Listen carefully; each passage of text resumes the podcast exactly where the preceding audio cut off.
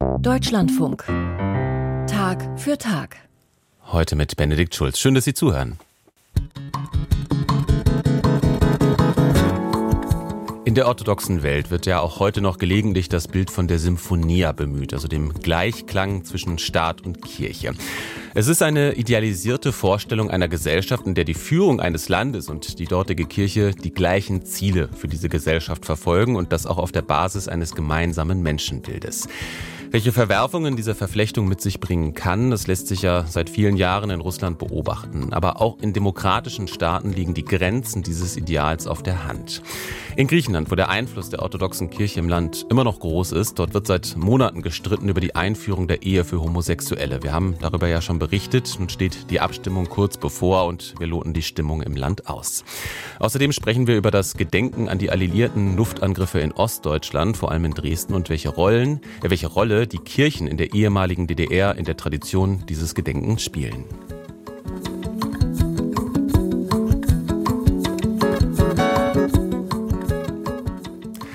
Der orthodoxen Kirche von Griechenland gehören die meisten Diözesen im Land an. Einige unterstehen dem ebenfalls griechisch-orthodoxen ökumenischen Patriarchat von Konstantinopel. Und immer noch gilt der Einfluss der orthodoxen Kirche auf die griechische Gesellschaft als hoch. Und wenn ein Politiker diesen Einfluss herausfordert, dann ist es mindestens bemerkenswert.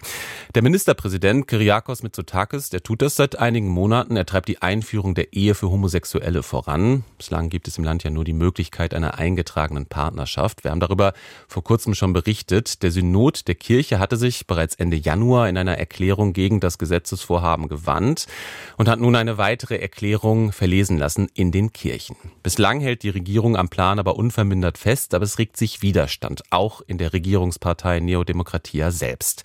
Aus Athen berichtet für uns Moritz Pompel zu den neuesten Entwicklungen kurz vor der Parlamentsabstimmung.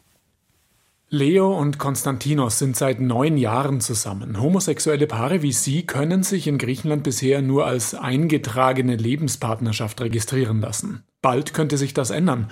Das Parlament stimmt voraussichtlich am Mittwoch über die Homo-Ehe ab. Für Leo ist der Gesetzentwurf gleich doppelt wichtig. Einmal glaube ich, dass es viele Probleme lösen würde, mit denen gleichgeschlechtliche Paare wie wir derzeit konfrontiert sind. Vor allem Paare mit Kindern, die befinden sich in einer rechtlichen Schwebe und das hat tragische Folgen für die Familien. Außerdem ist das Gesetz ein Zeichen. Dadurch würden wir zu etwas Normalem, zu einem echten Teil der Gesellschaft, statt nur am Rand zu stehen. Dabei ist keineswegs sicher, dass das Parlament kommende Woche für den Gesetzentwurf stimmen wird. Die Regierung ist gespalten. Premierminister Kyriakos Mitsotakis hat den Entwurf mit eingebracht und sagt, es sei nichts Revolutionäres an der Homo-Ehe und daran, dass gleichgeschlechtliche Paare ein Kind adoptieren können. In Europa haben schon 20 Länder gleiche Heiratsrechte eingeführt, davon 15 in der EU. Wir finden also das Rad nicht neu, sondern tun nur etwas, was in vielen europäischen Staaten schon normal ist. Doch seine eigene Partei, die konservative Nea Demokratia, ist nicht auf Linie.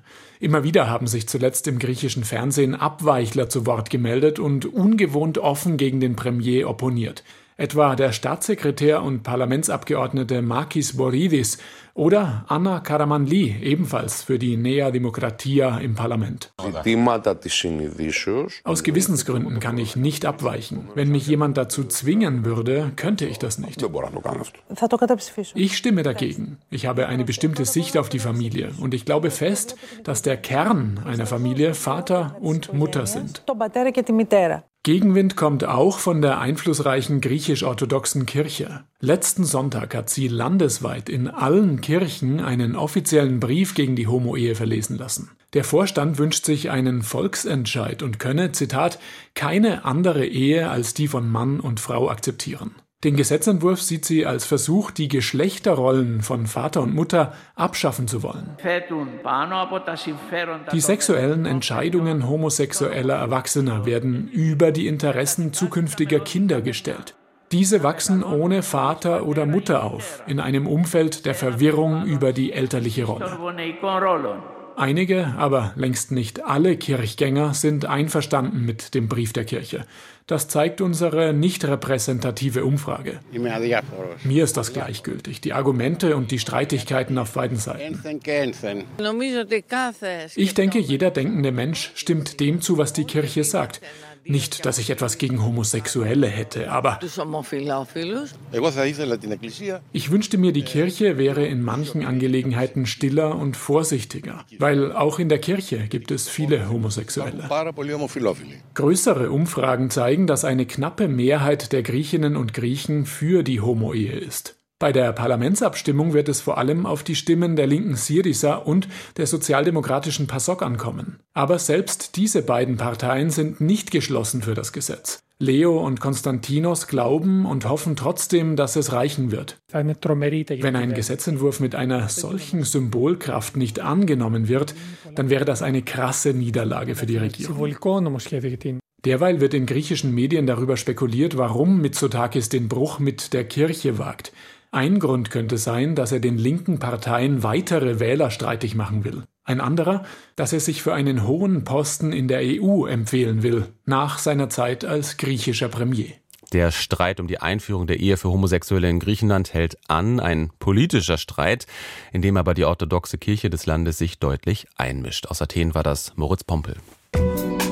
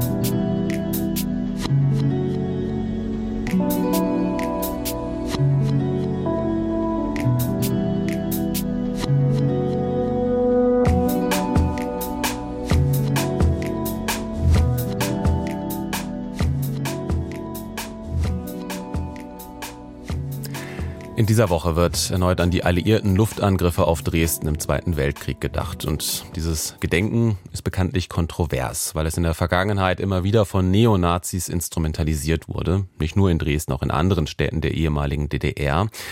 Und gerade in Ostdeutschland war dieses Gedenken an die Bombenangriffe eng mit den Kirchen verbunden, was inzwischen mehr und mehr kritisch gesehen wird. Denn so wie sich das Gedenken zu DDR-Zeiten wegbewegt hat von der Rolle Deutschlands als Kriegstreiber hin zu einer anti-westlichen, anti-amerikanischen Lesart, so war das Gedenken der Kirchen auch an die Zerstörung der eigenen Kirchengebäude, nach Ansicht von Kritikern, auch ein Mittel, von der eigenen Rolle in der Zeit des Nationalsozialismus abzulenken. Jennifer Stange über umstrittene Erinnerungen.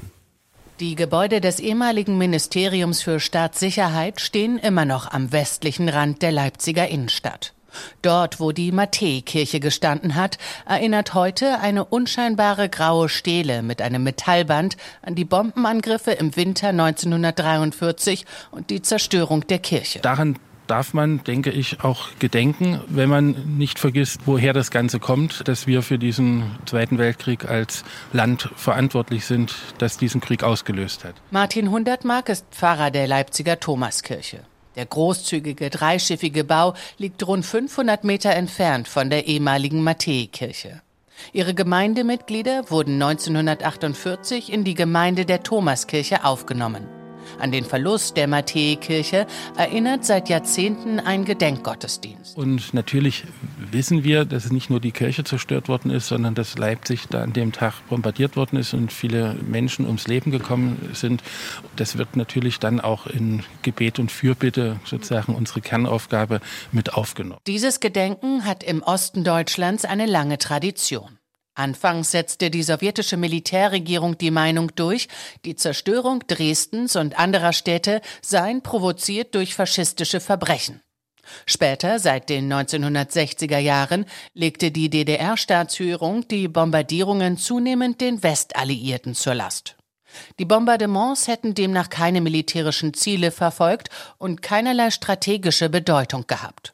100 Mark, aufgewachsen in Thüringen und 1989 Abitur gemacht, erinnert sich an seine Schulzeit. Da spielt er eine ganz wichtige Rolle und der Hintergrund dafür war, dass man protestiert hat gegen die angloamerikanischen Bombenangriffe auf die Dresdner Bevölkerung. In Dresden an den Ruinen der Frauenkirche wurden offizielle Friedensdemonstrationen abgehalten, die im Kalten Krieg zur Chiffre wurden. Zur Chiffre einer geschichtsrevisionistischen Deutung seitens der DDR.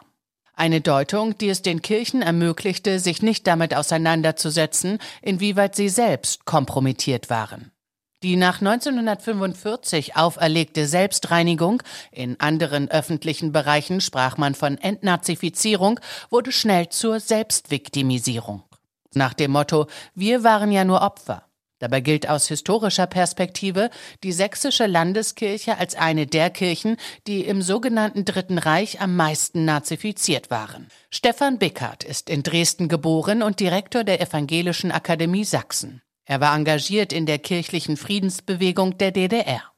Ihr Dreh- und Angelpunkt lag im Raum Dresden in den 1980er Jahren in den Ruinen der Frauenkirche.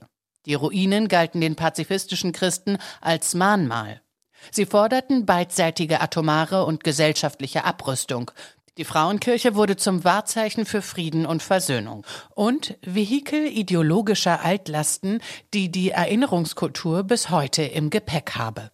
Also von antiamerikanischer Ideologie sind wir, glaube ich, äh, im Osten Deutschlands sehr viel mehr geprägt, als wir geneigt sind, uns einzugestehen. Sieht man bis heute daran, dass etwa, wenn es um den furchtbaren Ukraine-Krieg geht, gesagt wird, dass die Amerikaner da eigene Interessen haben gegenüber Russland. Und so zur Nebensache wird, dass Russland diesen Krieg angefangen hat. Ilse Jungkammann war in Magdeburg Landesbischöfin der Evangelischen Kirche in Mitteldeutschland und ist an der Universität Leipzig Leiterin der Forschungsstelle Kirchliche Praxis in der DDR. Inwiefern der Zweite Weltkrieg, inwiefern der in den Blick kommt, das wäre ein sehr spannendes Forschungsgebiet. Und zu verstehen, wie wird das theologisch verstanden? Das Bombardement ist sozusagen die Strafe Gottes. Die Rolle der Kirchen der ehemaligen DDR beim Gedenken an die alliierten Luftangriffe im Zweiten Weltkrieg. Das war ein Beitrag von Jennifer Stange.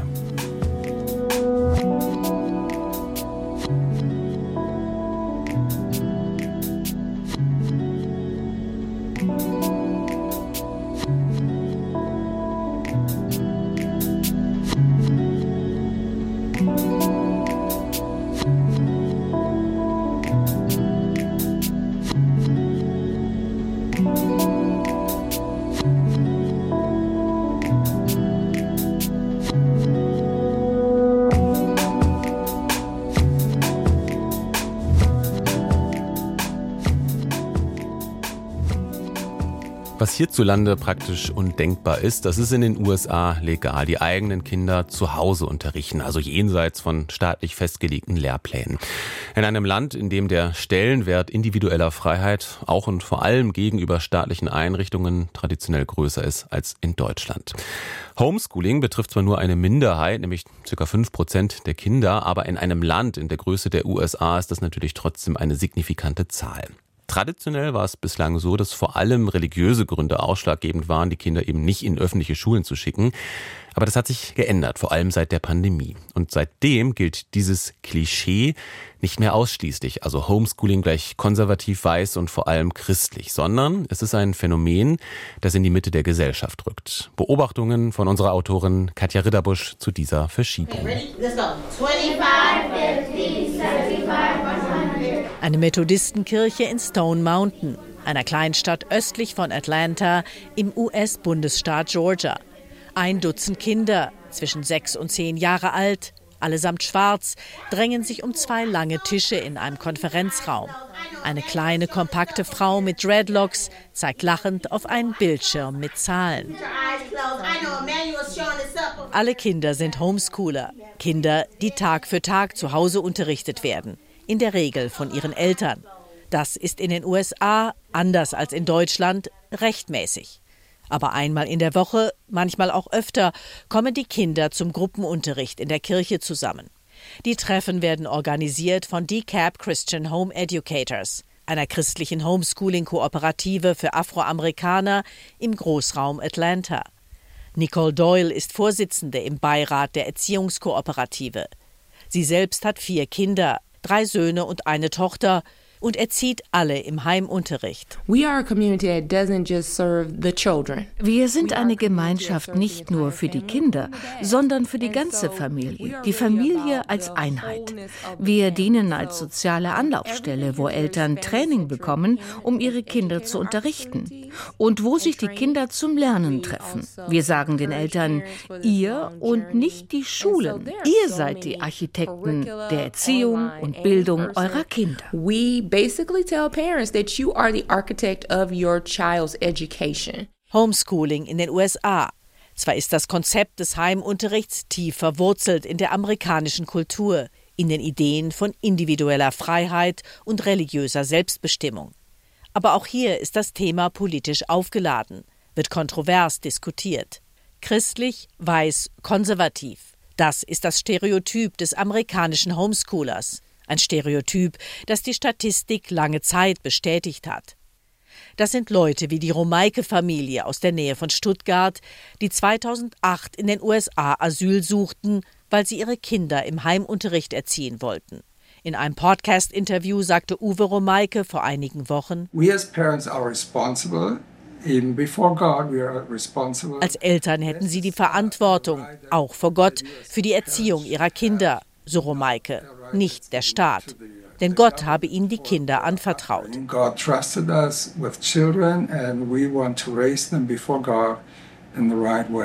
Der Asylantrag der Romaikes ist bis heute nicht genehmigt worden. Immer wieder droht der Familie die Abschiebung. Und immer wieder verlängern die US-Einwanderungsbehörden die Duldungsgenehmigung. Zuletzt im Oktober. Die Romaikes mögen weiterhin Schlagzeilen machen. Doch seit einigen Jahren weicht die Statistik vom Klischee ab.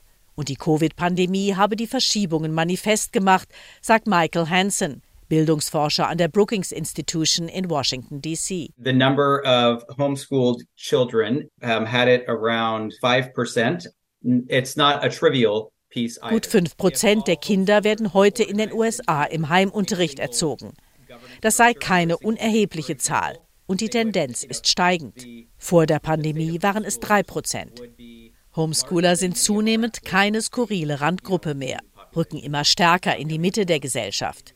Nach einer Umfrage des Nationalen Forschungsinstituts für Heimunterricht geben ein Viertel der Eltern das Thema Sicherheit als treibendes Argument für das Homeschooling an. Hansen. Schulmassaker werden immer häufiger in den USA.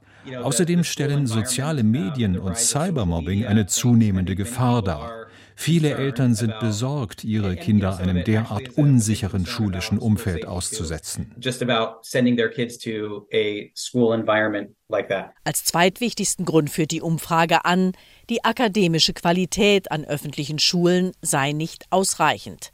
Und erst an dritter Stelle steht der Wunsch der Eltern, eine stärkere religiöse Erziehung ihrer Kinder zu garantieren. Auch die demografische Zusammensetzung der Heimschulaktivisten hat sich leicht verschoben, sagt Hansen. Historisch stellten die ultrakonservativen, religiös motivierten Fundamentalisten die Mehrheit der Heimschulbevölkerung. Und diese Gruppe ist noch immer stark.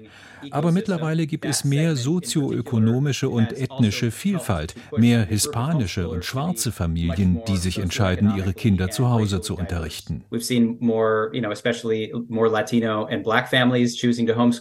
Der Anteil schwarzer Homeschooling-Familien gegenüber weißen Familien steigt. Vor der Pandemie lag er laut US-Zensus bei etwa 3 Prozent. Mittlerweile sind es gut 16 Prozent und die Tendenz ist weiter steigend. Und auch das Gesicht der christlichen Homeschooler in den USA ist diverser, komplexer und, zumindest an der Oberfläche, moderner geworden. Nicole Doyle erzieht ihre Kinder im christlichen Glauben, aber ihre Motivation für den Heimunterricht sei der alltägliche Rassismus in vielen öffentlichen Schulen, sagt sie.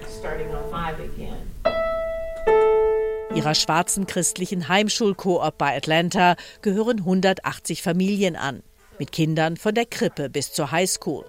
Die Kooperative koordiniert Lerngruppen zu MINT-Fächern, Fremdsprachen, Musik und Kunst, organisiert Ausflüge zu Museen und Bibliotheken, ferner Lese-, Forschungs-, Debattier- und Sportwettbewerbe. So wird der Einzelunterricht in der Familie ergänzt durch Gemeinschaftserlebnisse. Zugleich lässt Doyle keinen Zweifel. Gott ist beim Homeschooling immer dabei. To be a part of the homeschool co-op, you must respect the statement of faith. Wer bei unserer Koop Mitglied werden will, muss ein Statement zum christlichen Glauben unterzeichnen. Zu unseren Prinzipien und Werten gehören, wir folgen Jesus Christus. Wir glauben an die Ehe zwischen Mann und Frau. Wir glauben an die Worte der Bibel als Ausdruck der Autorität Gottes. Und wir glauben, dass der Heilige Geist uns durchs Leben leitet. We believe that, you know, the Holy Doyle und die meisten Mitglieder der Homeschooling Coop bezeichnen sich selbst als moderate evangelikale Christen. Neben evangelikalen Glaubensgemeinschaften fördert auch die katholische Kirche in den USA Homeschooling-Programme. Sogenannte Mainline-Protestanten mit einer eher liberalen Theologie schicken ihre Kinder dagegen häufiger auf öffentliche Schulen. Ebenso interessant sei, wie sich die Homeschooler geografisch verteilten, sagt Hansen. Homeschooling tends to be preferred. Homeschooling ist ja immer noch stark vertreten unter religiös konservativen Teilen der Bevölkerung und deshalb finden wir die meisten Heimschüler im Süden der USA, im Bibelgürtel, außerdem im Mormonengürtel im Westen, in Utah, Idaho und Arizona. Rockies in the western United States, so Idaho, Utah and Arizona. Kein Zufall auch, dass in den Bundesstaaten mit dem größten Anteil an Homeschoolern North Carolina, Florida und Georgia die staatlichen Regeln für Heimunterricht am lockersten sind. 18 Kilometer südwestlich von Stone Mountain liegt die Kleinstadt Decatur. Hier leben viele Studenten und Mitarbeiter der privaten Emory-Universität. Und der Geist weht linksliberal.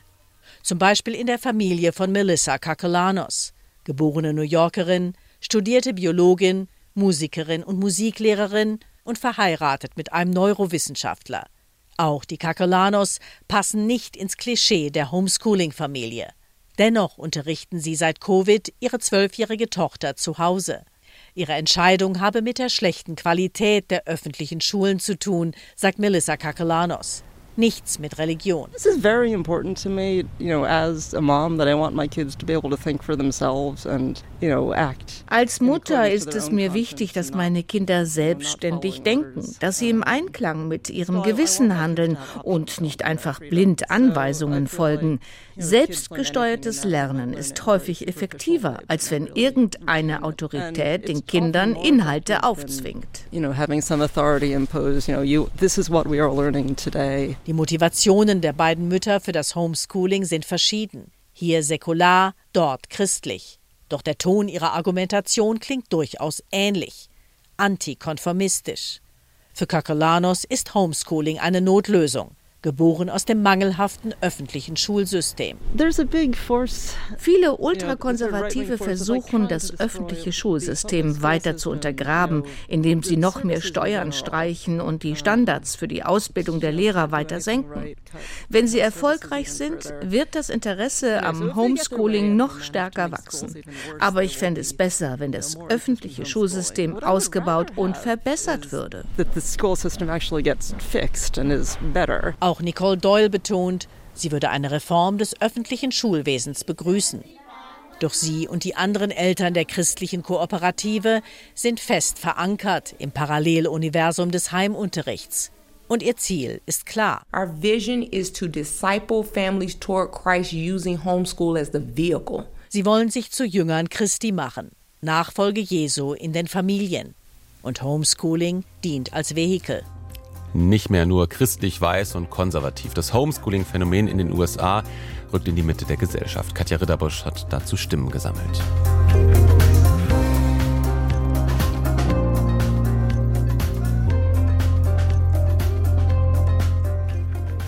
Und das war Tag für Tag für heute. Andreas Mein hatte die Redaktion. Jetzt hier nach den 10 Uhr Nachrichten gibt es wie immer montags unser Diskussionsmagazin Kontrovers. Und da geht es heute darum, aus für ein EU-Lieferkettengesetz. Vertane Chance im Kampf für Menschenrechte und Umweltschutz. Und Ihre Meinung zu diesem Thema, die können Sie loswerden über den Telefonhörer 00800 4464 4464 oder per Mail kontrovers.deutschlandfunk.de. Und für Tag für Tag war das Benedikt Schulz. Tschüss, machen Sie es gut.